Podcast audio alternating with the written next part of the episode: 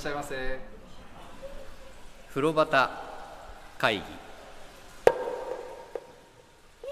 風呂端会議は風呂好き3人が銭湯にまつわるお話を気持ちの赴くまま自由に適当に時に真面目に語り合う番組です。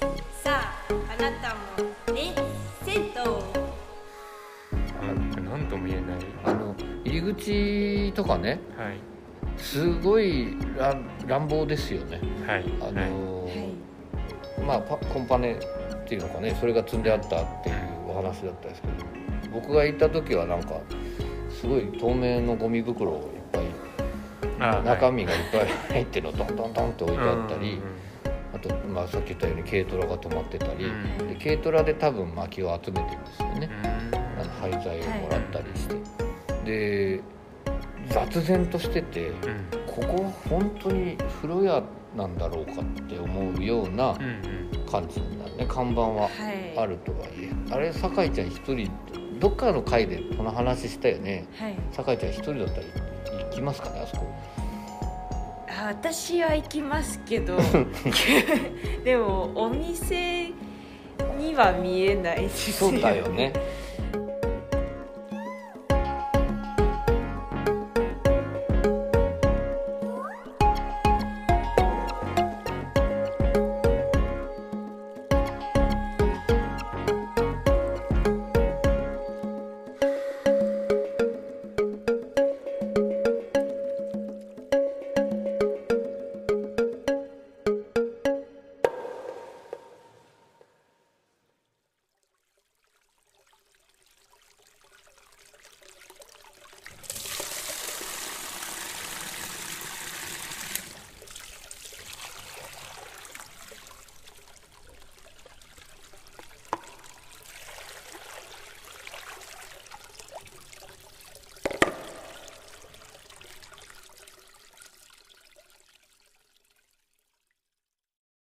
外から来た人が入っていっていい場所なのかどうか迷う雰囲気がちょっとある。入っていいかどうか迷うっていうのは確かにそうかもしれないですこね。こ入っ裏側かなみあたいな。正面の入り口別にあんのかなみたいなね。それはわかる。かもでもあんな大きく「酒湯」って看板ついてるんだけどね、はい、あの白地に黒黒でで書いてある力強い栄湯いいですよあれ好きなんですよ、でそのトラックが止まれるぐらいうん。天井の高さはあるトンネル状の入り口なんですよね、はい。はいまずそこもちょっと拒み感あるんだよねそので 奥まってますからね。本当の入り口はまだ見えないですよね、はい。はい。でその「栄湯」って看板からトンネル状のところをくぐっていくとここに楽園が広がるかと思うとですねさらに雑然としたはい。その規則性のないはい。椅子とテーブル。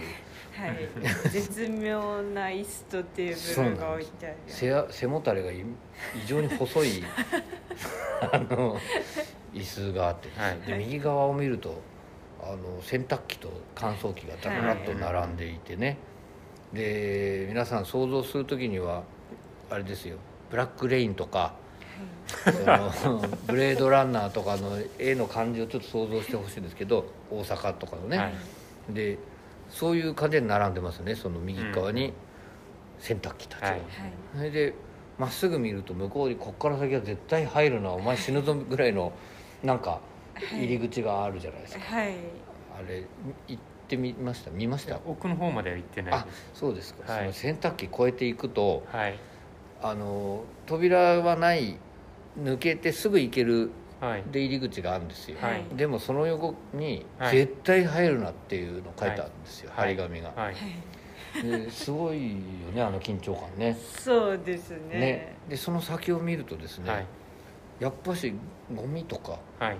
そのドアね、はい。あの集合住宅風のドアとか、はい。はい。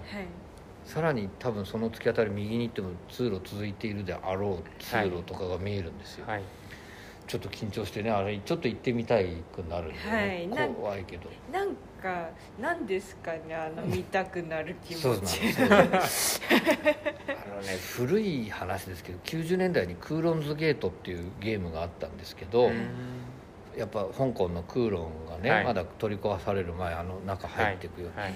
本当にそれやってるような気分になるんですよその天井低い通路をこう進んでいくとさ奥にちっちゃいドアがあってさ、はいドアっていうか出入り口、そこは絶対入るなって言ってでもこんな入りやすくしてあって それでなんか向こうにいろんなものが置いてあるのが見えるんですよね、千と千尋のあなんか裏路地を抜けていくシーンみたいなはいなんかはいはい。あか。まじいに会いにね。はい、あなんかこう裏をダーって通っていく時のいろんなものが雑然とと。置いてあるけどなんか気になるみたいな。ああちょっとわかる、はい。あのじゃああの奥行くと多分かまじいがいましたね、でも釜が実際あるんだよね、はい。あの奥入ってって左側にですか。でへー。そのまあそれだ危険だから入るなっていうのと、うん。うんあとはプライベート空間なんだと思うんですよ多分、うん。その先は、はい。でそこねでもちょっと一歩だけでも入ってみたかったんだけどちょっとそこはこう覗くだけキョロキョロするだけ。うんしてきたんですが、まあまあそこから戻りますと、うん。そのさっき言ってたえ謎のテーブルと椅子があるところがね、うん。まあこれを仮にロビーと呼びましょうか。はい、う んでコンクリート製のロビー、はい。コンクリート製のロビー。こう入ってって左側を見ると入り口玄関があるんですけど、はい。玄関のどうですかビジュアル いやもうそのままですよね。その流れに沿った。はなるほど、はい。どうですか？あの玄関にある何かものは気がつきませんでしたか、やっぱりあの火災火災入れだよね。になりますよ気にねなるよねあれ。見ませんでした？いえどんなんでした？普通の火災入れなんですよ、はい。あの寝かせて入れるタイプ、けはい。こう、うんうん。奥行きがあって。はい。でもね入り口大きさはちょうどそんなはい。傘だけじゃなくて他のものも入るようにはなってるぐらいのサイズのがずらーっと並んでるんですよ、はいそこがどうなってるんですか？酒井ちゃん。靴を入れるなと。そう。いっぱいいっぱい書いてある。靴を入れな靴を入れな靴を入れな靴を入れなってもうねああの耳なしホイッチみたいでね。ま あそこを見てその3人で行った時もう一人の女の子は後ずさりちょっと下がったよね。怖い その前ね一回酒井ちゃんと行ったことあるんですけど、はい。その時は酒井ちゃんやっぱりあそこに反応したよおね。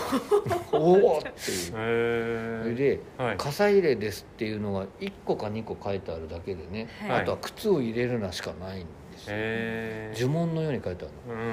ええ。そこ書いてなかったらはい入れられちゃうぐらいのそう。そういう勢いで書いてあるってことですねあれかえってでもあんだけ並ぶとノーマルになっちゃうよね。そう。なんですよ。う ん相当入れられたん入でしょうねれられてなんか汚されたとかね うん。そういうのがあったんだろうなって思うんですけどすごい数書いてある。うん。まず見どころ一つ。はい。それです。うん。そこを乗り越えていってほしいそうそうそこ乗り越えないとちょっと入れない。そ れでまあ入っていくと左側が男湯かな。それで右側特に女性の場合はね靴を入れな靴を入れな靴を入れなっていうのをこう浴びながら入っていくうん右奥に女湯の入り口があって。はい。でガラガラと。で本当の靴入れがあってねそこに。で靴を入れてお一回止めましょう。あので下駄箱本当の下駄箱で靴を脱いで入っていくと、ガラガラっていう塔なんですけど、はい。バンダイ形式で、はい。はいあのバンダイにねはいいる方はい。はですねはい。ちょっとよある意味余談なんですけどはい。みんなそっくりなんです。あーちょっとわかります。はい。おお大おばさんというかね、はい。大おかみはい。おばあさんはい。娘さん、はい。その娘さんうん。はい。の3代がはい。番台にいるんですけど、はい。なかなか迫力ありますよねあの3人ね。そうですね。ね。うんで、まあ、そこでお金を払って入ってい。きますとですね、どうですか？あの脱衣所酒井ちゃん、あでもなんか、うん。すっごいこじんまりしてるんですけど、はい。はい。なんかいろんなものが。そうそうそうそう ダイソンの扇風機とはいかはい。置いてあったりとか。はい。あとなんか絶妙な位置にうん体重計が置いてあうんって、うん。女湯ってどこにあるの？あなんか入って突き当たりなんですけど、はい。ちょうどロッカーが正面と横になっててこう角になるじゃないですか、その角に置いてあるあそうなんだ。へ がもしあえそこで計測をしたとしたら、うんうん。その横結構ちっちゃいんで、脱衣所が横でこう着替えてる人たちの真ん中に入ってあ計測する感じになる。守られて計測なんだね。ちょっと恥ずかしい。恥ずかしいよね、はい。ちょっとねあの男湯の脱衣所はさっき酒井ちゃんが言ってたはい。位置に、まあそれの反対側になるんでしょうけど、はい。あのね貸しタオルはい。のドラララっといっぱいこうロッカー風のはい。棚があってそこ貸しタオルが置いてあはいるんです、で、えー入ってて番台の正面ぐらいの角のところにはドリンク売ってるドリンクがあってですね、体重計ってそういえばどこにあったんですかね？いやーあんまり記憶はないんですけど浴槽側の方にあったような気は。入り口よりあ、まあ、浴室の入り口より。にあった気はしますけどあちょっと正確には僕覚えてないで。ねすね僕も閉まったと思いました、はい。あのでもお手洗いに行く入り口の近くにもしかしたらあったかもしれないですね、でその脱衣所がね酒井ちゃんも言ってたけどこじんまりして、はい。はい。で天井がもう驚きの低さじゃないですか。そうですね。ね。銭湯にしてはなかなか、ね。あのそこがまたねサイバー映画館を増すんですよね、なんかここに来いと言われて来たみたいな感じに なるんですよ。何かに導かれてきたっていう。そうそうそうでまあロッカーの数ねそこそこあってね、はい。で人もね意外とやっぱ渋谷ってこともあってお客さんも男湯は多いんですけど、うんうんで天井低い中にわざわざ裸の男がいるんだよね、はい。なんかねサイバー映画館。で僕あの入り口開けるじゃないですか、はい。最初入って、がはい。でこじんまりしてるんで、うん。開けた瞬間目の前にすっぱだかのおじさんがいたので、はいはいはい。一瞬ちょっと驚くっていうか、まあ分かってはいるものの、意外と距離の近さに裸の人がいた確かに確かに。あっていう感じ。で入ってってすぐ右側にね男湯の場合は番台が、はい、はい。その番台ちょっと高めですよね。ん。そうですね。はい。でそのちょっと高いところにこうお金をうん。置いてるとね、横から次から次からそのおじさんベテランの慣れすぎてるおじさんたちが飲み物のお金とか勝手に置いてくんですよ、うん。こっちが支払いやったりしてるのに、うんうん。でそうすると俺はい。ちょっと初めて見たんだけど、おじさん2人重なったんですよそれが、うん。飲み物買うおじさん、うん。ただ150円のものを、うんえっと10円玉5枚と100円で買ったおじさんがはい。番台にチャリンとお金を置いたうんら、番台の人は僕の対応してるからそれをお金「はいどうも」ってだけ言って入れなかったら次のおじさんが140円の飲み物なんだけど、150円持ってたんですよ、はい。100円玉と50円。そしたら150円置いてそこの前のおじさんの10円をお釣りをちゃんと持って帰ったの。へえもうなんかでそれで「はい」入ってフロア側も見てるっていうね、ああなるほどすごくよくできてるなここあうんの呼吸が。そうで全然他人なんですよはい、っはい。ていうのがあってね。うん。ちょっと面白かったんですよね、うん。あのとにかく常連性高いよね。あのそうですね。あまりビギナーさんは行きづらいかもしれないですね、私も2回行った中では、うん。自分以外はみんな多分常連だと思われる人しかいなかったはいはいはいはい。です、あの慣れ感が必要ですよね、うん。それか団体で来る若い子が多いなっていう印象なんですけどあだからあそうですか。ちょっとうん。ビビっちゃうから、うんうん。数人で来る若者 あかあはい。そのずっと来てるおじさんたち。はいか、俺みたいなやつ。っうんうん。ていう3種類かなと、うんうんなんかこの間ね坂で一緒に行った時に、はい。僕入ってるうちに3人組が2組入ってきましたからね。うん六人。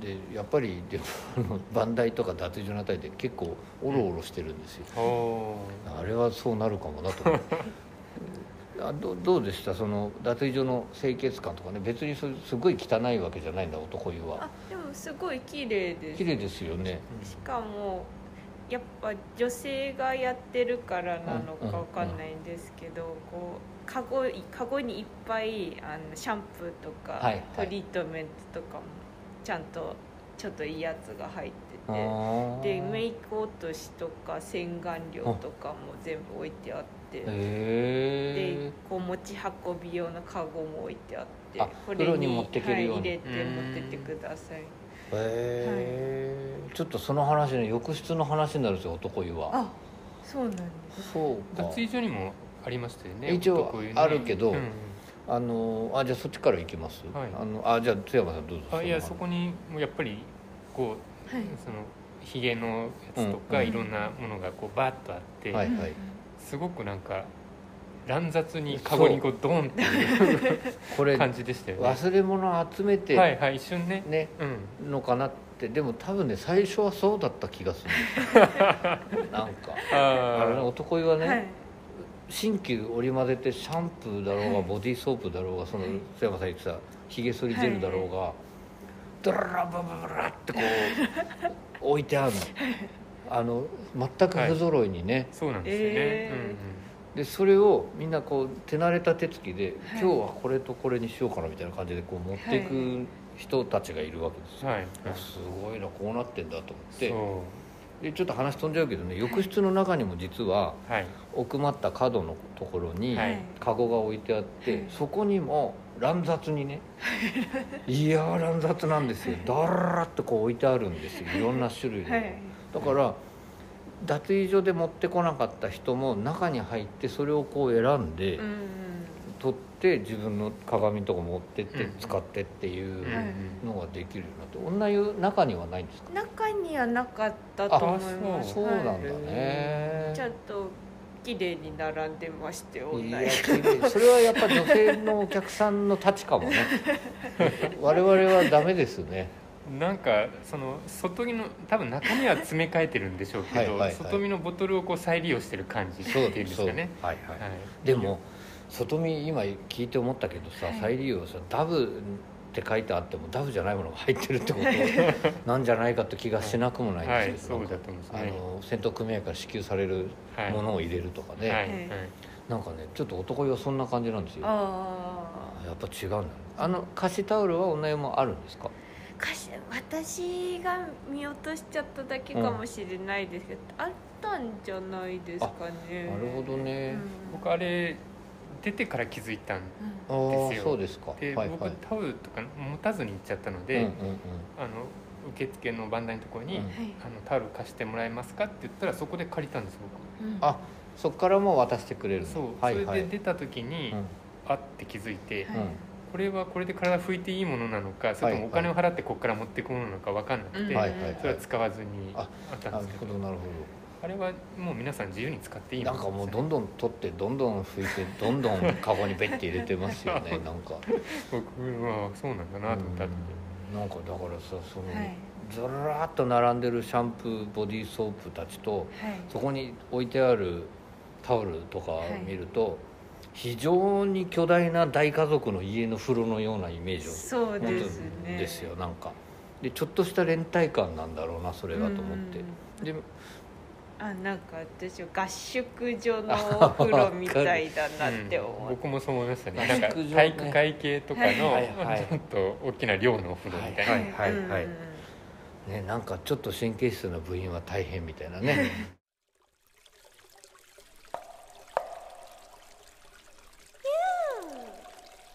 風呂旗会議。ちょっとかしゃって。もう一回やろう。でまあまあそういうとこなんですけど、そこ入っていきますと。そうすると浴室はどうでしたか？驚きましたか？津山さん。いやそんもうそのままの流れでそんなに驚きは僕はあそうですか、はいなかったです。どうどうでした？酒井ちゃん、確かにそのままの流れは引き継いでますけどでもすごいですよね。そすごいですよねあそこ。あのガラガラっていう扉でね、はい。でやっぱりねちょっと古い建物だからなんだと思うんですけど、うん。浴室の方も天井低いですよね、はい。やっぱりね、はい。でまずやっぱり思ったのはあの普通効率よくしてね釜を真ん中に置いてうん。対称の形にすることによって、うんうん。浴槽が女湯は左だったら男は右になる、うんはい。その配置にして、はい。まあ隣り合って女湯の声が聞こえるようなことになってるじゃないですか、あそこ完全分離ですね、うんはい。そので多分ね僕女湯側に釜があるんじゃないかと思うんですよ。あうん。奥側に。奥側に。はいはい。だ男湯の方が若干ぬるいのかもしれないなと思って。そうなんですうんなんか。あこう辿ってくるってくる間にうん。じゃないのかなって思ううんたんですけど、うん。まあまあその低い天井のね、うん。えーお風呂場なんですけど、はい。ここはカランの数が18個はい、はい。男湯の場合、はい。でそのうち真ん中の島の8個ははい。ヘッドシャワーがないやつ、はい。うんだから奥の壁際にこう L 字型に並んだうんカランがヘッドシャワー付き、はい。女湯はそ配置はそんな感じですか？そんな感じです。なるほど。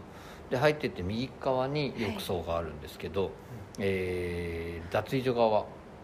右側ですか？右側です。あ女湯は正面にあります。あはい。そうなんだ、はい。えー、じゃあ釜の位置また謎めいてきたかもしれない、うんうんうんえー、不思議不思議。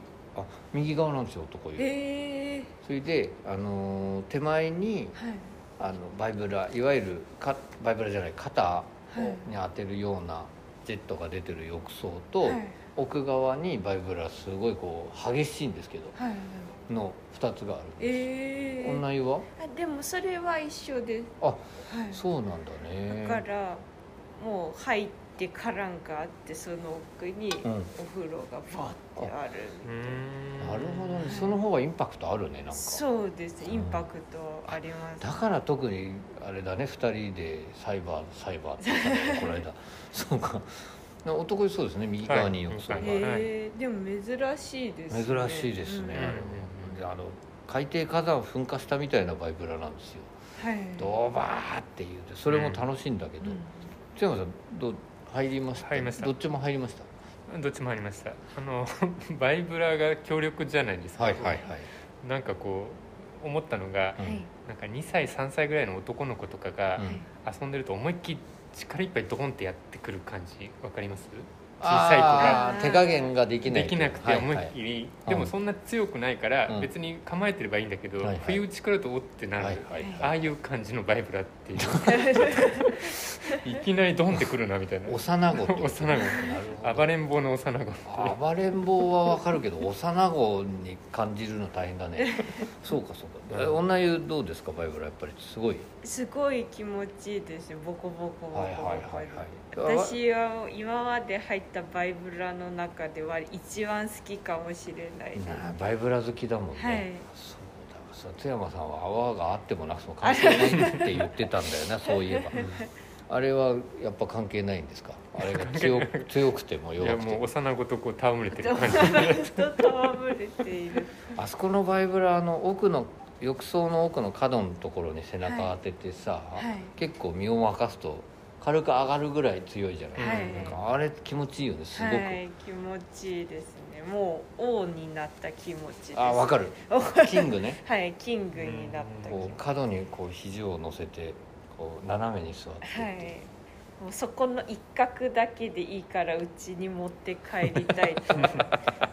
あれが欲しい、はい。うん。そこだけでいい。で津山さんはどっちかっていうとその肩ジェットがある方の浴槽が好きだったんですか？大きい方ですよね。そうですね。そっちで、はい。ああなるほど。な、うん。俺バイブラにずっといちゃうんだよな、酒屋に行くと。うーん。でちょっと深いんですよねバイブラの方が、はい。でちょっとその深めのところ奥にたどっていくと奥に行けば行くほど泡が強いっていう。うん。うんうんあの一緒に行った相方はどうだったんですか？もう入ってまして気持ちよさそうお気に入りなんですかね、はい。あそこお湯どうでした津山さん？なんか柔らかい感じがして、うんうん。あすごい入りやすいと思って、はいはいはい。うん長めに入れそうだなと思ったんですけどやっぱり思いのほか強強うんうんうん。強いというか、あちょっとあんまりこの調子に乗っちゃうとダメだな。あダメだな。そんな感じ。でもすごく気持ちよかったですね。気持ちいいですね、あ酒井ちゃんどうですか？なんかあんなにあんなところにあるっていうとなんか不安には初めて行ったら不安になると思うんですけうんうんど、うん。すごいなんか異常に気持ちいいですよね。非常に気持ちいいっていうすごいわかりますね、はい、柔らかくて、出た後もずっとあったかいし。はいはい。うんあのー渋谷のねはい。あんな街の真ん中まあ言ったら街のど真ん中にあって、うんうんその薪を見かけたようにですね、あそこ薪を燃やしてうん。炊いてるわけですよはねい、でその薪のお湯の柔らかさとか気持ちよさ全て持ってきたようなお湯ですよね、うんあそこね、であんなちょっと雑然とした感じにはなってるけどうん。多分ねお湯の温度とかはい。ものすごく気を使ってると思うんですよ、うん。なんかちょっと前に行った時よりもこの間い。酒井ちゃんと一緒にいた時のちょっと湯温高めにしてあってね。うん。それはこう街気温が下がってきてるからだと思うんおですでも暑すぎないぐらいなんだけど、うんうん。冬に行ったらもうちょっと上げてあると思う、うん。うん。であのお湯に冬入ったらそれこそ湯冷めしないで帰れる。そうですね、うんなんかすごい綺麗ですよね。綺麗です。お風呂の中。お湯が本当に綺麗。はい。なんかうん何ある意味せ富士山とかもないし何にもないたはい。ただタイルじゃないです、はいはい。全てタイルはい壁まで、でも全部すっごいピカピカピカピカ。なんか綺麗ですよね、はい。うんあのーお湯はいのねはい。表面の輝きの話ね。津山さんがまた引いちゃう話、その輝きもうんうん。すごくあるんですあそこのお湯って。うん。なんかそのこうせ銭湯入ってきたよって、うん。この私とその一緒に行ったこのうんうん。共通の人に言った時に、はい。その人あんまり銭湯行ったことなくて、うんはいはい。で写真とか見せて入り口の写真とか。そう。でなんかでいろいろ話すじゃないですか、なかなかすごい場所だったり、はいはいはい。で綺麗なのかって聞かれて、うんうん銭湯としては綺麗。銭湯としてあは。あ説明難しいよね。綺麗なんだけど、はいはい、はい、でも施設として綺麗なのかどうかって言われたら難しいところがある。確かにそうだようんなんか説明が難しくて。あのもう我々さ正確に説明しようとするじゃないですか、はい。それするに一番難しいタイプですよねここね。でももうそんな時はいやもう綺麗なお風呂ですよって言っちゃって入り口で引かれてもはい。浴室に入っちゃえば大丈夫だからってはいいう感じで。もすごい脱衣所とかは綺麗なんですよね。そうなんだよね。でもこう伝わる人と伝わらない人が伝わらないかるわ。なんかあの綺麗さの基準がずれてる場合がありますからね。うん。そのいわゆるなんかビジネスホテルとかああいう綺麗さを求められても困っちゃうし、それこそあの渋谷のビルが綺麗だと思う人もいればってそうだよね。本当にそうだよね。であの入り口の様子を綺麗さの基準がみんなまちまちだとしても入り口の玄関の手前の様子をね 綺麗と言ってはいけない。あれは私は綺麗ではない。あれはそうです。あの 機能美とか都市美みたいなのはあるかもわかんないけどそういうちょっと一言加えないといけないくなるから。でもそういう意味では確かに。ただね脱衣所はい。とか浴室はあのビジュアルから行くと特にびっくりするぐらい綺麗なんですよね、お湯もいいし、うんうん。うん、これ僕本当にうん。もう一つ言いたいことなんですけど、はい。あのね家族連れによくすごくよく合うんですあそこ。うん。ああそうなんですか？そうなんですそうなんへです。ー。それで安心して来ている感じがすごいんです。そのお父さんとかお母さんが子供を連れてきても平気だっていう、うんうんなんかねその他の風呂屋さんってねちょっとやっぱ気使わなきゃいけないとこあるんだろうなとか、うん。気使いすぎなくていいのになと思うようなとこがあるんですけど、あそこに来てる家族連れはねすごいある意味超エリート戦闘エリートが来てますね。